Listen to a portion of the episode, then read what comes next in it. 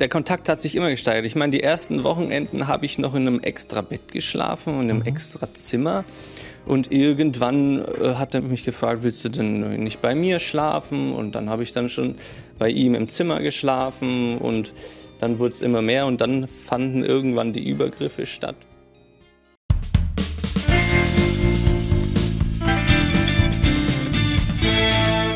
Herzlich willkommen im Nachtcafé-Podcast Das wahre Leben. Ich bin Michael Steinbrecher und ich spreche heute mit Peter Schwachhofer. Er ist 34, war viele Jahre ein begeisterter Volleyballspieler. Das Team wird für ihn auch schon als Kind zu einer Art Ersatzfamilie, sein Trainer zu wichtigen Bezugspersonen. Irgendwann verbringt er sogar die Wochenenden bei ihm. Doch die Abende und Nächte werden zu einem Albtraum. Über fünf Jahre wird er Wochenende für Wochenende von seinem Jugendtrainer sexuell missbraucht. Erst mit 16 enden die Übergriffe und für Peter beginnt ein langer Weg. Erstmal herzlich willkommen, Herr Schwachhofer. Dankeschön, Herr Steinbrecher, ja. für die liebe Einführung. Ich danke Ihnen für das Vertrauen, dass Sie hier dabei sind. Sie sind ja zurzeit auf einer längeren Reise. Im Moment aber machen Sie Station zu Hause in Deutschland. Wo waren Sie schon überall? Erzählen Sie mal. Also wir wollten eigentlich eine größere Reise machen und hatten die erste Anlaufstelle in Teneriffa. Und da sind wir ein bisschen rumgereist, haben die ganze Insel erkundet. Und jetzt war es gegen Ende so, dass die Preise doch sehr hoch waren auf der Insel, weil zur kalten Jahreszeit wollen alle auf die Insel. Und uns wäre nur noch die Möglichkeit geblieben, da in einer Wohngemeinschaft zu wohnen.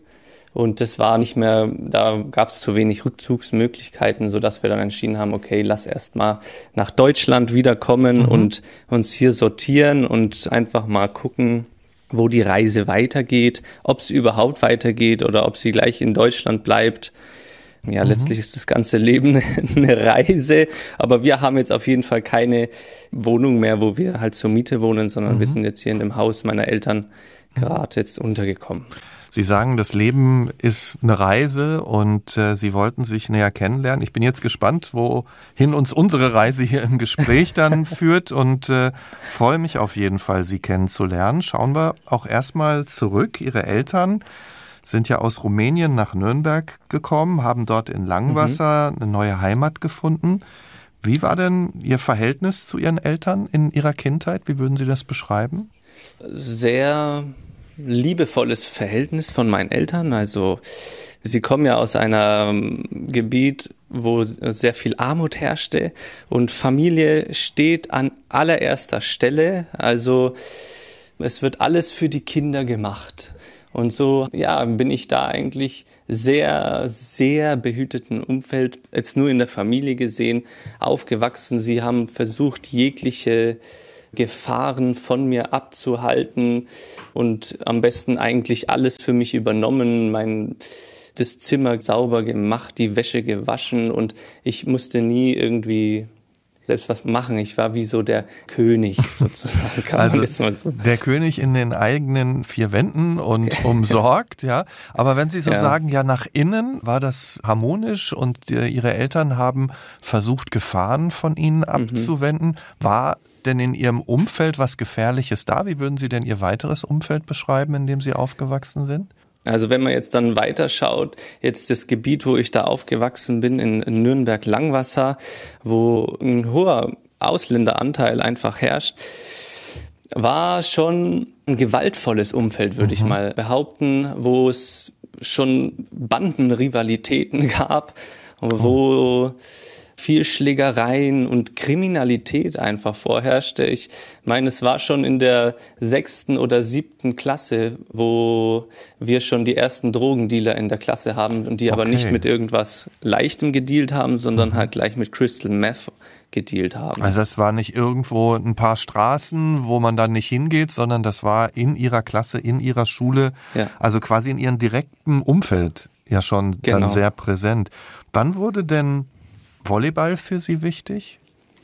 Volleyball kam in der dritten Klasse. Da kam der besagte Trainer in den Sportunterricht und hat uns gelockt mit extra Sportunterricht. Er hat damals noch gar nicht gesagt, was es äh, überhaupt war. Und ich ging mit meinem guten Freund sowieso schon ins Fußball. Und er hat uns auch mit Fußball gelockt und meint, ja, einfach mehr Sport und so. Und dann sind wir dazu gekommen, dort mitzumachen in dem Projekt. Und haben Sie da dann auch weitere Freunde nochmal gefunden?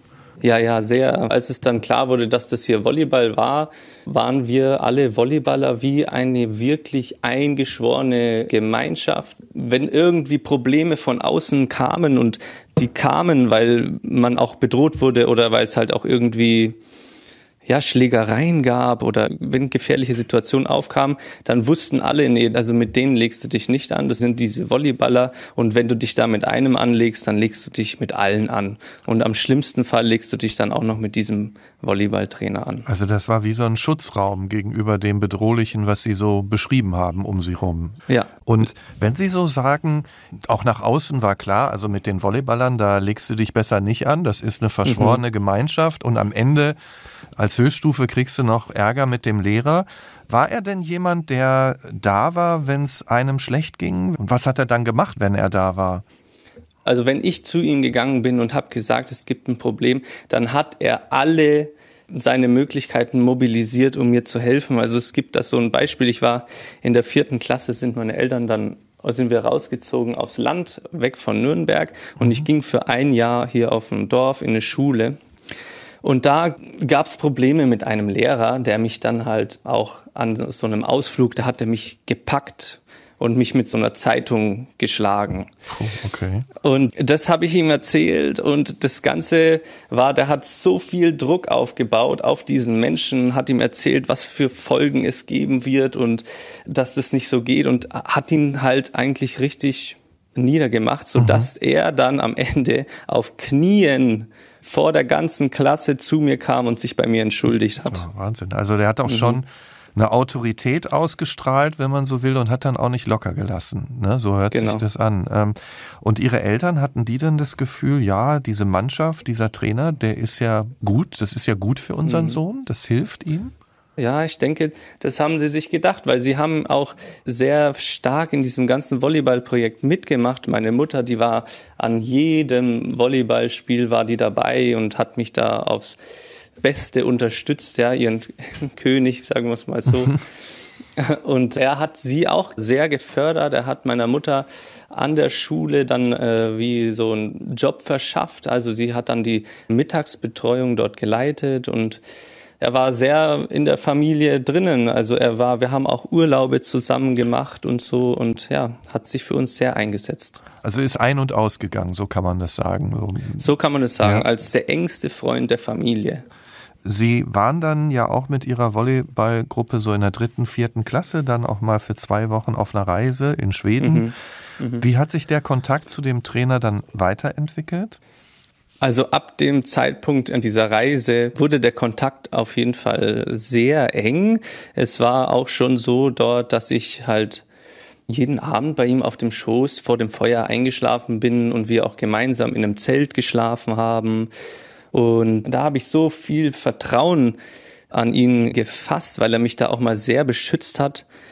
Und der Kontakt wurde von da aus halt immer mehr. Also ich habe dann Wochenenden bei ihm verbracht. Er hat mich mitgenommen auf dem Motorrad, hat mich äh, in die Schule gefahren und den anderen so gezeigt, hey, guck da her, das ist der, den ich am meisten schätze und mhm. der am meisten Zeit mit mir verbringen darf, weil irgendwie wollte jeder mit ihm Zeit verbringen und ich war so der, der es am meisten durfte und er hat mich auf einem ganz erhobenen Standpunkt gestellt in der Schule, so dass ich zu 1000 Prozent sicher war, selbst wenn ich irgendwelche Schlägereien oder solche Geschichten in der Schule hatte, ist mir nie was passiert, weil die Lehrer dann auch immer zurückgezogen haben mit irgendwelchen Verweisen oder so. Also das war auch allen klar, auch ihren Mitspielern klar, irgendwie da ist eine besondere Beziehung ja. da, der steht da hinter ihnen und sie haben da einen engeren Kontakt als die anderen sozusagen. Ne? Mhm. Wie, wenn sie dann, Sie haben ja gesagt, Sie waren dann auch mal bei Ihnen am Wochenende.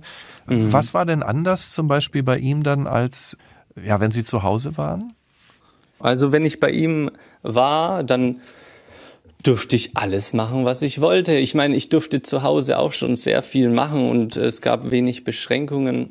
Aber dort durfte ich ganz früh aufstehen, habe mir schon die äh, Flipstüte genommen und habe Flips gegessen, während ich Zeichentrickfilme geschaut habe. Ähm, ich durfte Computerspiele spielen, auch irgendwelche Ballerspiele, die es eigentlich nicht darf. Ich durfte Filme anschauen, die nicht für mein Alter angemessen sind. Und ähm, er hat mit mir Ausflüge gemacht ins Schwimmbad, in die Therme, zu verschiedenen Sachen, hat mit mir auch Spiele gespielt und so. Und ja, hat auch manchmal andere eingeladen, andere Kinder und die mir dann, wo wir dann zusammen äh, Brettspiele gespielt haben und so. Mhm. Und es war sehr, sehr lockeres Ver Verhältnis dann da. Ja. Also es war locker, das ist ja auch erstmal attraktiv, ne? Für einen mhm. in dem Alter, wenn man es vielleicht zu Hause anders kennt. Mhm. Er war ein Schutzwall nach außen, er hat ihn auch wenn man so will, ja eine Anerkennung verliehen, dadurch, dass jeder wusste, ne, er steht ja. hinter ihnen. Das war ja ein Privileg, weil eigentlich viele in seiner Nähe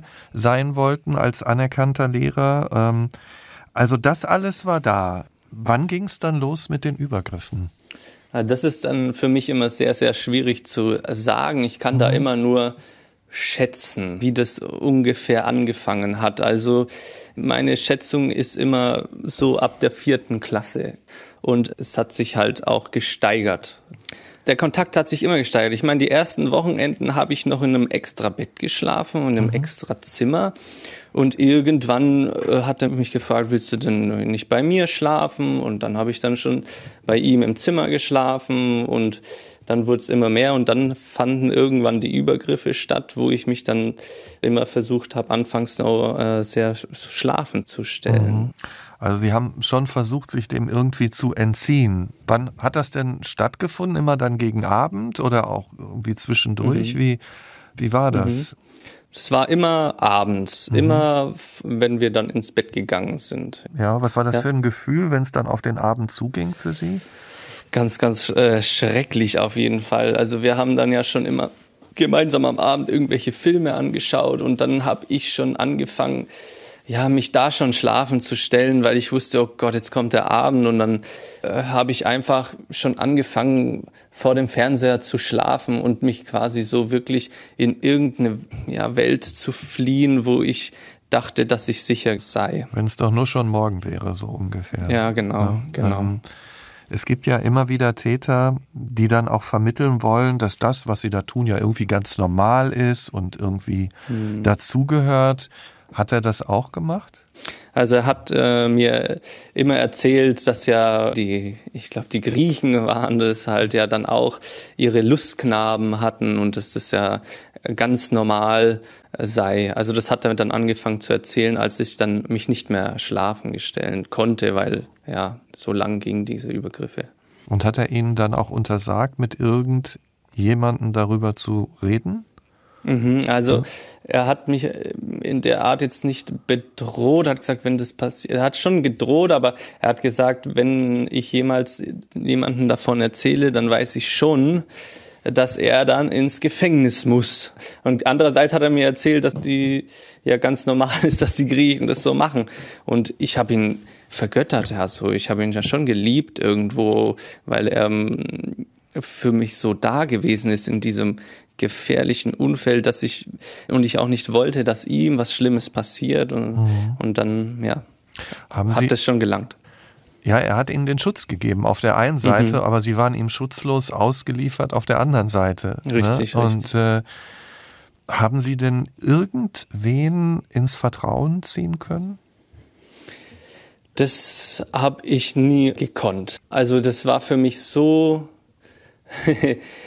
ja, ich habe mich dafür so sehr geschämt und war so sehr in der Angst, dass wenn ich das jemandem erzähle, dass ich dann auch an dieser Schule gemobbt werde, dass sie mich auslachen, dass sie sagen, oh Gott, wie eklig bist du eigentlich, kannst dich nicht mal wehren, bist ja gar kein Mann. Oder ja, das, das hat gelangt, dass ich das mich nie getraut habe, jemandem zu erzählen. Ich meine, die Leute wussten ja auch ihre Mitspieler, da war diese besondere Nähe, ne? Da war mhm. diese privilegierte Stellung nach außen. Haben mhm. die denn geahnt oder auch was mitbekommen, dass da auch noch mehr mhm. war? Also das Einzige, was ich dann erfahren habe, war im Nachhinein, als ich dann die Anzeige gemacht hatte und er verurteilt wurde und das dann wirklich so publik wurde, weil ganz Nürnberg und die Schule und alle das mitgekriegt haben, da kamen dann Eltern von einem Freund auf mich zu und meinten, sie hätten es schon immer geahnt oder gewusst sozusagen. Und viele haben im Nachhinein sehr großes, schlechtes Gewissen, und sagen, sie hätten es sehen müssen oder sie haben was gedacht, aber haben sich nie getraut, was zu sagen oder was, äh, ja. Ich meine, wenn man sich das so vorstellt, ihr Vertrauen gewinnen, das Vertrauen mhm. ihrer Eltern gewinnen, ne? die, mhm. die dann vielleicht auch noch in gewisser Weise mitabhängig machen, weil man mhm. ihnen ja einen Job auch besorgt und als Freund der Familie ein- und ausgehen, war mhm. auch ein perfides Vorgehen, oder? Weil sie ja in so einem ganzen Netz drin waren. Und ja. wie lange ging das so? Es ging sehr, sehr lange. Also diese Übergriffe, die fanden statt, bis ich circa 15 Jahre war und meine erste Freundin hatte und zum ersten Mal also Sex hatte.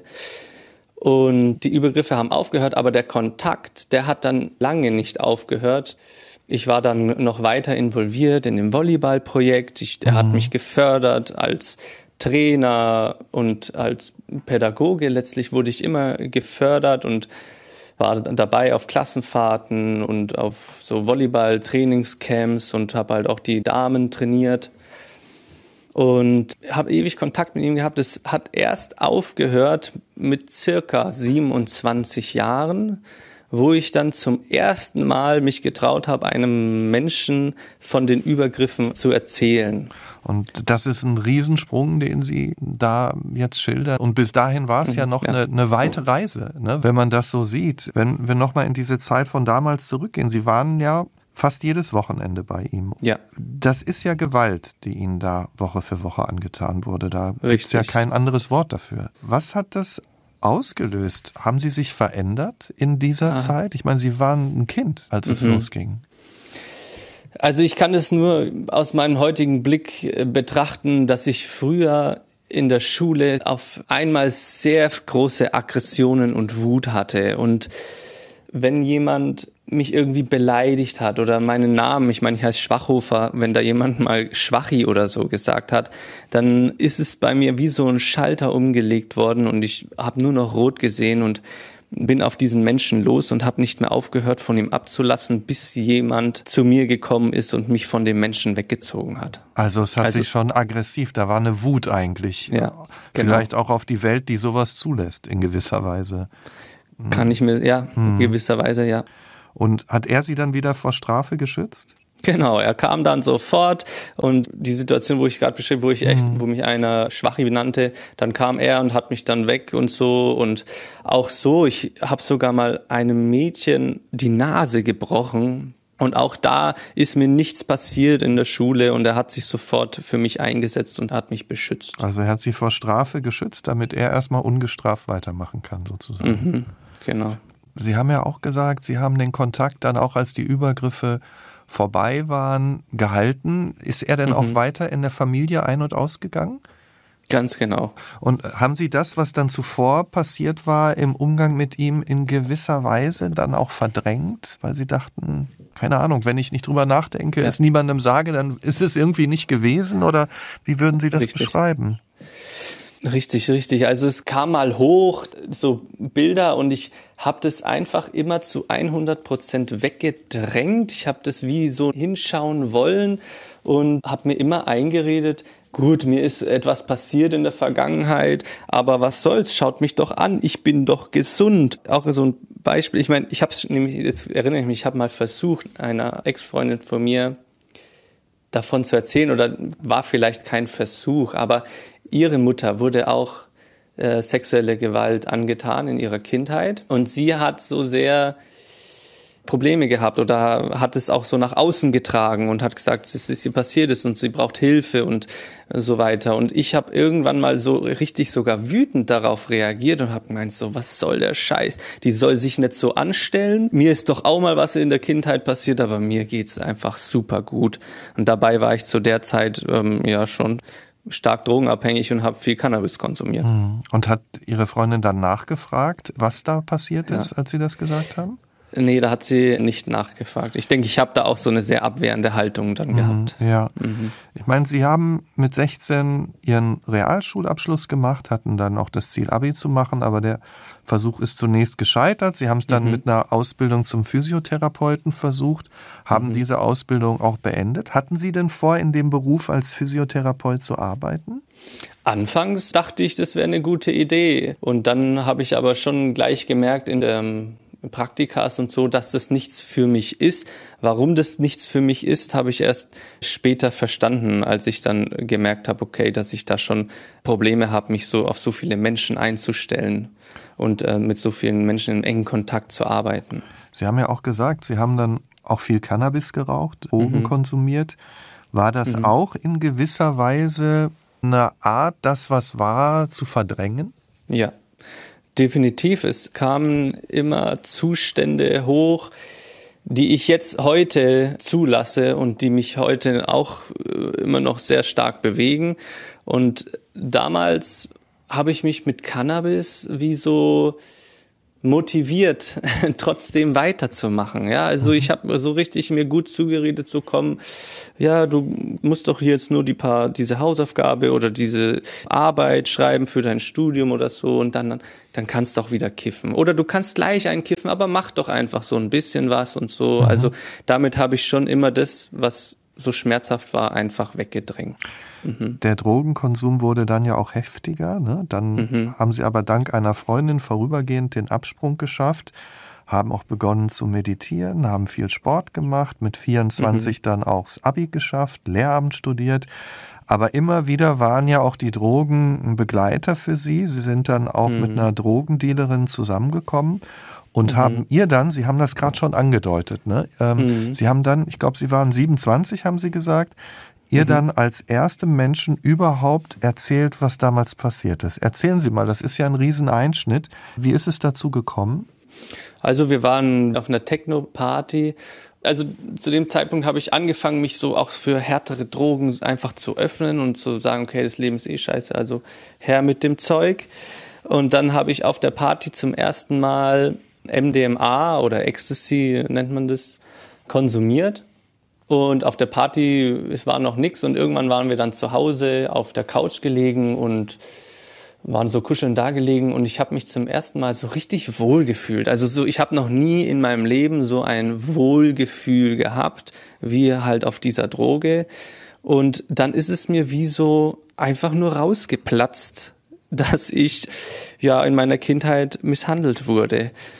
Und sie, da muss ich ja immer auch einen riesengroßen Dank aussprechen, sie hat dann gut reagiert. Sie hat so richtig da nicht mehr davon weggesehen und hat mit zu mir gesagt, dass das total total die krasse äh, Geschichte ist, die ich da überhaupt erzähle. Und ich habe am Anfang das immer noch so abgetan, so ja, ja, nee, nee, ist, ist schon alles gut. Ich wollte eigentlich auch gar nicht darüber sprechen. Es ist mir so mhm. rausgeplatzt. Und sie hat aber nicht aufgehört. Sie hat immer weiter mir gespiegelt, dass das total heftig ist. Sie ist erst in Tränen ausgebrochen und hat gesagt, das ist ja total krass, was geht hier ab?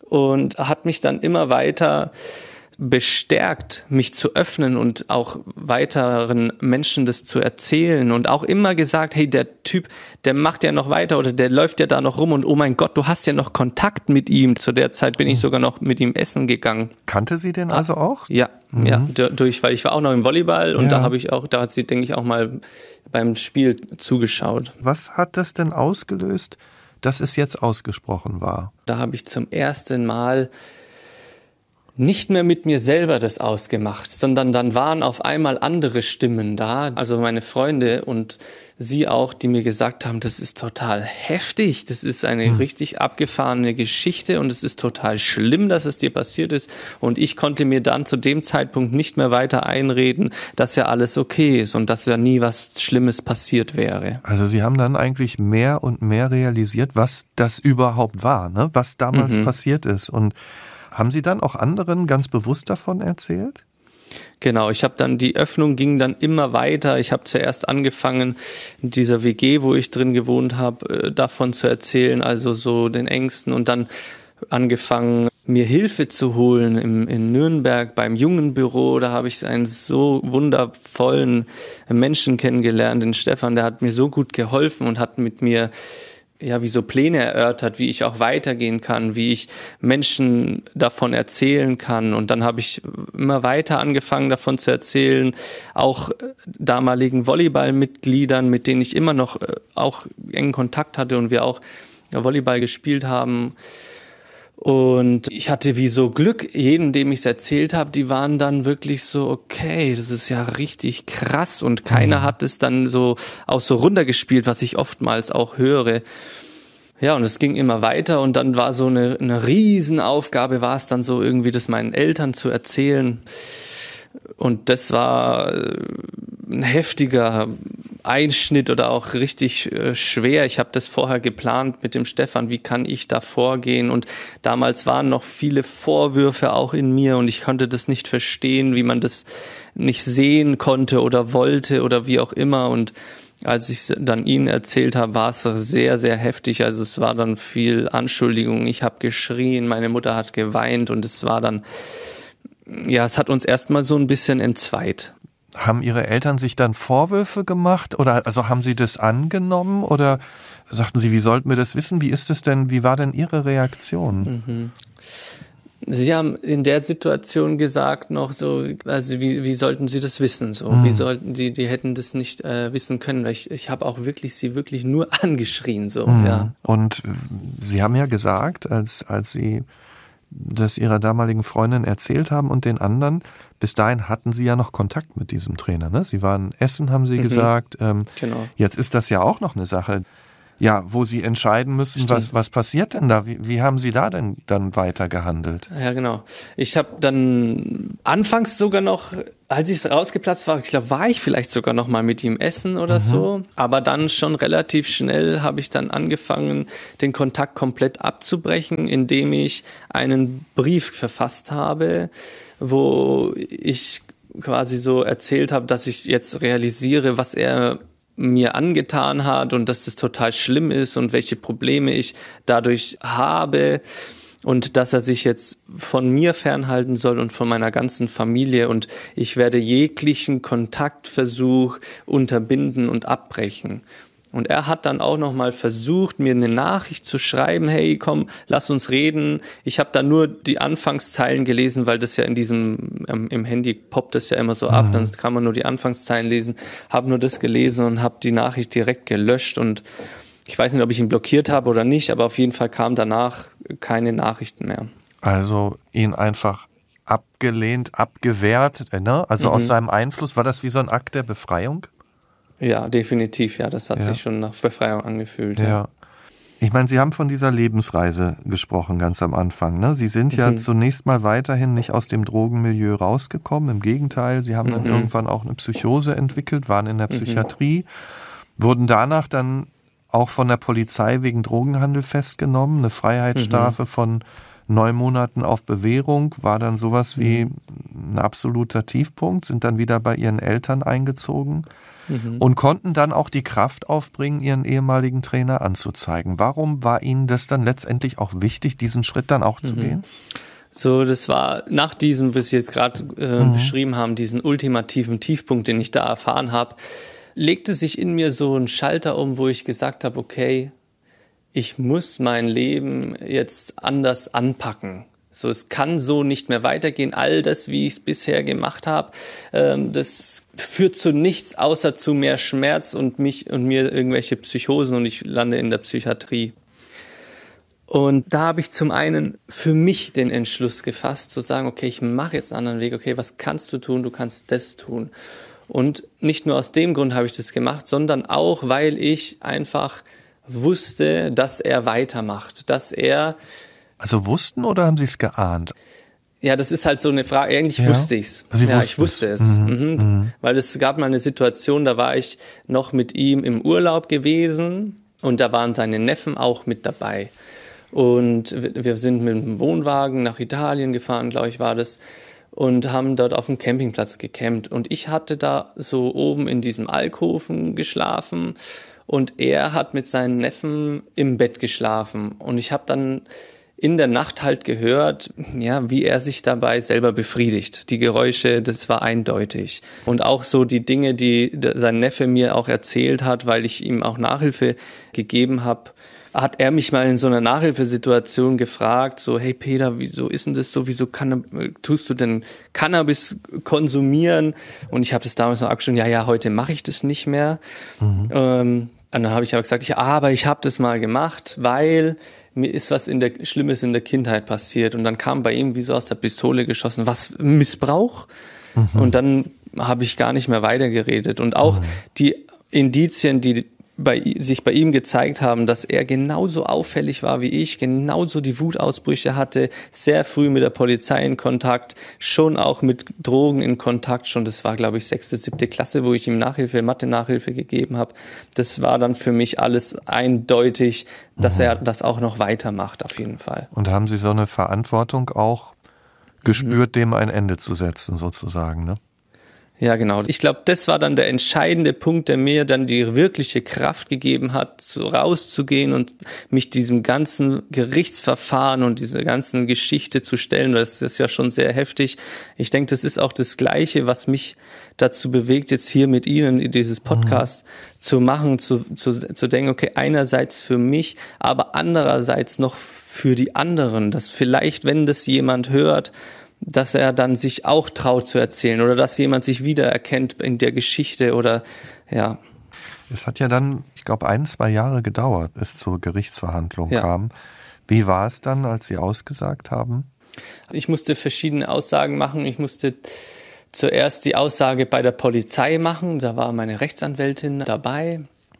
Und das war eine Polizistin, die hatte sehr, sehr viel Empathie. Mhm und ähm, es war schon hart, aber ich habe das direkt gespürt, sie war da direkt auf meiner Seite und ich musste da auch ähm, krasse Details nennen, die mich auch teilweise wirklich gebeutelt haben, was ich da erzählen musste. Also da musste ich genau sagen, was er mit mir gemacht hat, wie er es gemacht hat und in welcher Intensität oder ja, da muss halt das Strafmaß festgestellt werden, weil mhm. beim Eindringen gibt es höhere Strafe wie bei Nicht-Eindringen und solche Geschichten. Und das war schon herausfordernd und im Verlauf musste ich immer wieder das erzählen und mich öffnen, auch bei einer Psychologin, die dann festgestellt hat, ob ich nicht nur ein Lügner bin oder ein psychotischer Mensch, weil ich ja gerade in der Psychiatrie war der hier äh, einfach den Trainer beschuldigt und dann vor Gericht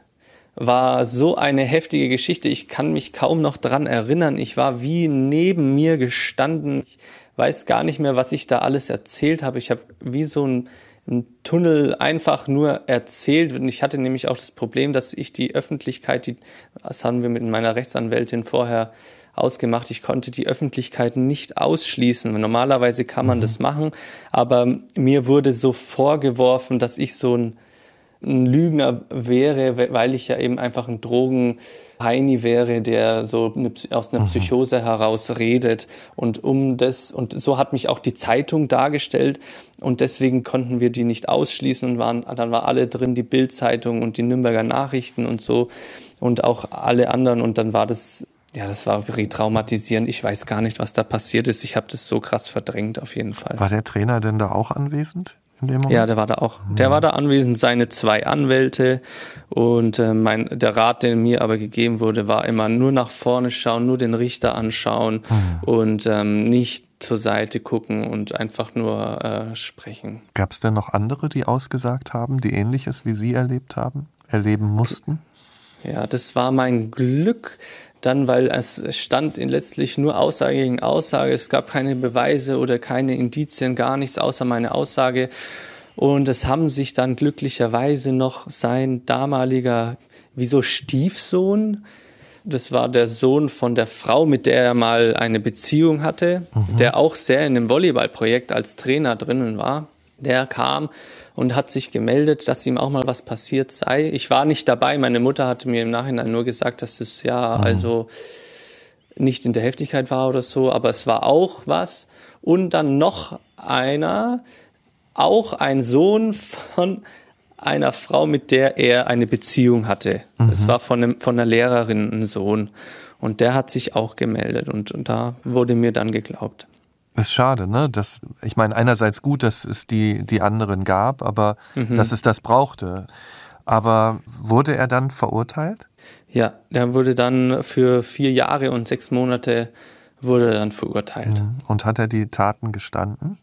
Bis zuletzt hat er nichts gestanden und ich habe auch wirklich bis zuletzt in Unverständnisaugen gesehen. Ich kann mich da noch an eine Situation erinnern, wie ich dann am Ende kurz vor der, bevor das Urteil gefällt wurde, zurück in den Gerichtssaal gehe, rechts meine Ex-Freundin, links noch ein Freund von mir fest an der Hand. Und wir gehen da auf ihn zu. Und er war mit seiner ganzen Crew, weil er hatte noch sehr viele Leute, die hinter ihm standen gehen auf ihn zu und er guckt mich an mit so unverständnismäßigen Augen, so, so nach dem Motto, wie kannst du mir das nur antun? Und seine Leute haben dann auch noch ange also gemeint, so, ja, was ist hier los? Was guckst du so dumm halt? Und dann, also bis zuletzt hat er es nicht eingestanden.